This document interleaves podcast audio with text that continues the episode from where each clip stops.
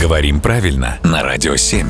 Володя, доброе утро. Доброе утро. Не обращай внимания, я сегодня без обуви. Дело все в том, что я хочу вместе с тобой сосчитать все значения слова «пока». Их очень много, и пальцев на руках мне не хватит, поэтому я освободил пальцы на ногах. Поможешь мне с этим? Ну, на самом деле, если ты откроешь большой толковый словарь русского языка, то вообще ты увидишь там только одну словарную статью «пока», где это будет наречие в значении «до сих пор еще», «побудь пока здесь», «я пока подожду», то есть в течение некоторого времени.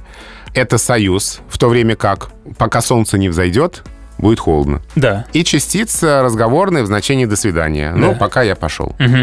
И вот это самое «пока» при прощании — это то, что вызывало огромное раздражение у грамотных людей в середине прошлого века. Так. Ты молодой, 25-летний, говоришь другу «пока». Ага. И какая-нибудь бабушка на лавочке скажет, какой неграмотный человек, как, Ай-яй-яй. как портит, как уродует, как калечит прекрасный русский язык.